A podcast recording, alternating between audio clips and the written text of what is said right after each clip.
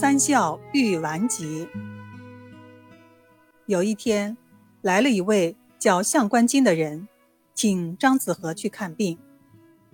原来，他的独生子死了，妻子的精神受到刺激，整日思念儿子，久而久之，身子越来越瘦，脾气越来越坏，动不动就叫喊怒骂，甚至舞刀弄棒，追杀家人，弄得全家鸡犬不宁，四邻不安。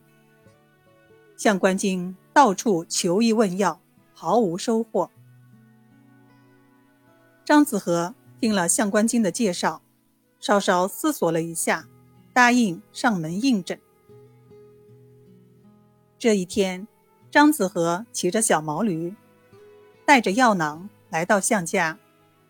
一进门，他就笑嘻嘻地说：“向家娘子，老朽给你治病来了。”说罢，就伸手到药囊里去摸药，谁知摸来摸去摸不到药，却弄了一手的胭脂，急得在大庭上团团转，抓耳挠腮，弄成个大花脸。向家娘子见了他这副狼狈相，忍不住咯咯的笑个不停。张子和见向家娘子乐成这个样子，尴尬的辞谢道。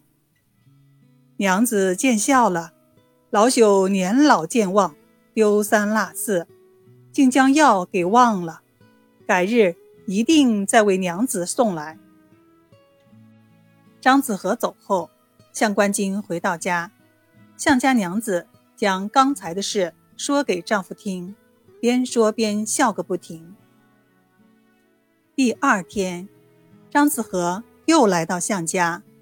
向家娘子想起他昨天那副大花脸，笑道：“张医师，药带来了吗？”“带来了，带来了。”张子和连声答道，一边说一边赶忙到身上摸药，可摸了半天，却摸不出来。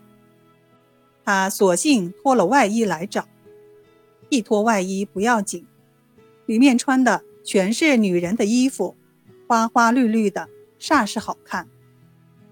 向家娘子一看，不由得捧腹大笑。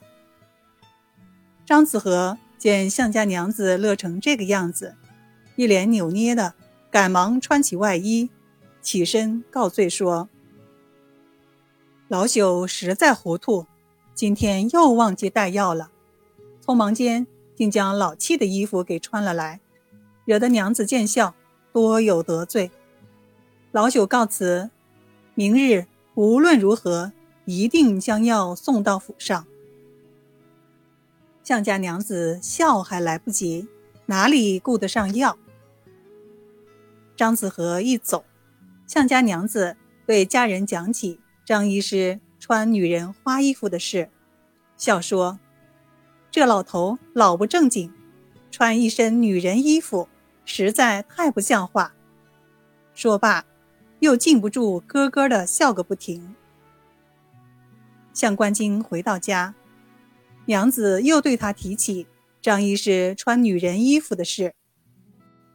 向官金对张子和两次来都未带药，心中老大的不满意，但见娘子心情很好，也就不多计较，随口道：“老头年纪快七十了，丢三落四的事儿也是有的。”第三天，张子和又来到向家，向家娘子一见他，心里就笑了起来，老远就含笑招呼道：“张医师，今天药一定带来了吧？”可张子和却一反常态，脸上毫无笑容，一双手按住肚子，嘴里不停地哼着，一屁股坐在椅子上，弯着腰。再也直不起来。向家娘子吃了一惊，连忙问道：“张医师，您这是怎么了？”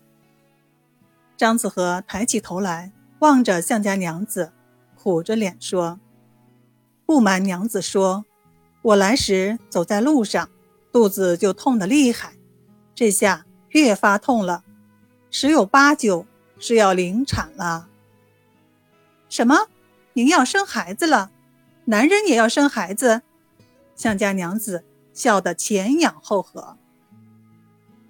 张子和却不笑，他艰难地站起来，告辞说：“实在对不起，老朽今天又无法替娘子治病了。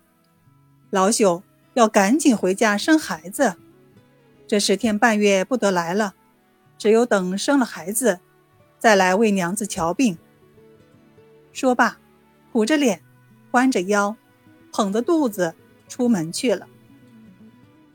向家娘子瞧张子和那副样子，越瞧越好笑，就嘲讽地说：“张医师生了孩子，别忘了给我送喜蛋来啊！”晚上，向官金回来了，一进门就问：“听说张医师来过了，今天该送药来了吧？”你那张医师生孩子去了，等生完了孩子再来。妻子说罢，又笑个不停。向官金一口茶一下子从鼻子里喷了出来。这老头子在说胡话了，男人怎么生孩子？妻子学着张子和那副洋相，在丈夫面前表演了一番。向官金听了，忍不住摇头。眼见方为实，传言未必真。人人都说张子和是名医，谁知竟是这样一个疯疯癫癫的老头。向官金从此不再提请医的事，向家娘子却逢人就说她丈夫替她请来个怪老头治病，来了三次，一贴药没开，却一而再、再而三的献丑。竟然还冒充名医，最后弄得无法，竟然说要生孩子，跑回家去了。他说了笑，笑了说，人们也都陪着他笑。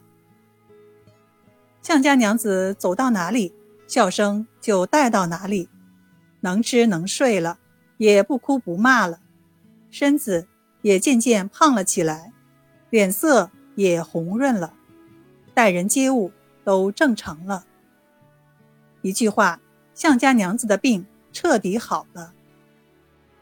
刚开始，向官金也陪着娘子笑，可后来见娘子的病竟然痊愈，心中有些疑惑，特地登门去拜访张子和。向官金一踏进张子和的门，张子和就笑问：“娘子的病好了吧？”向官金连声应道：“好了好了，只是贱内的病好的古怪，特来向先生讨教。”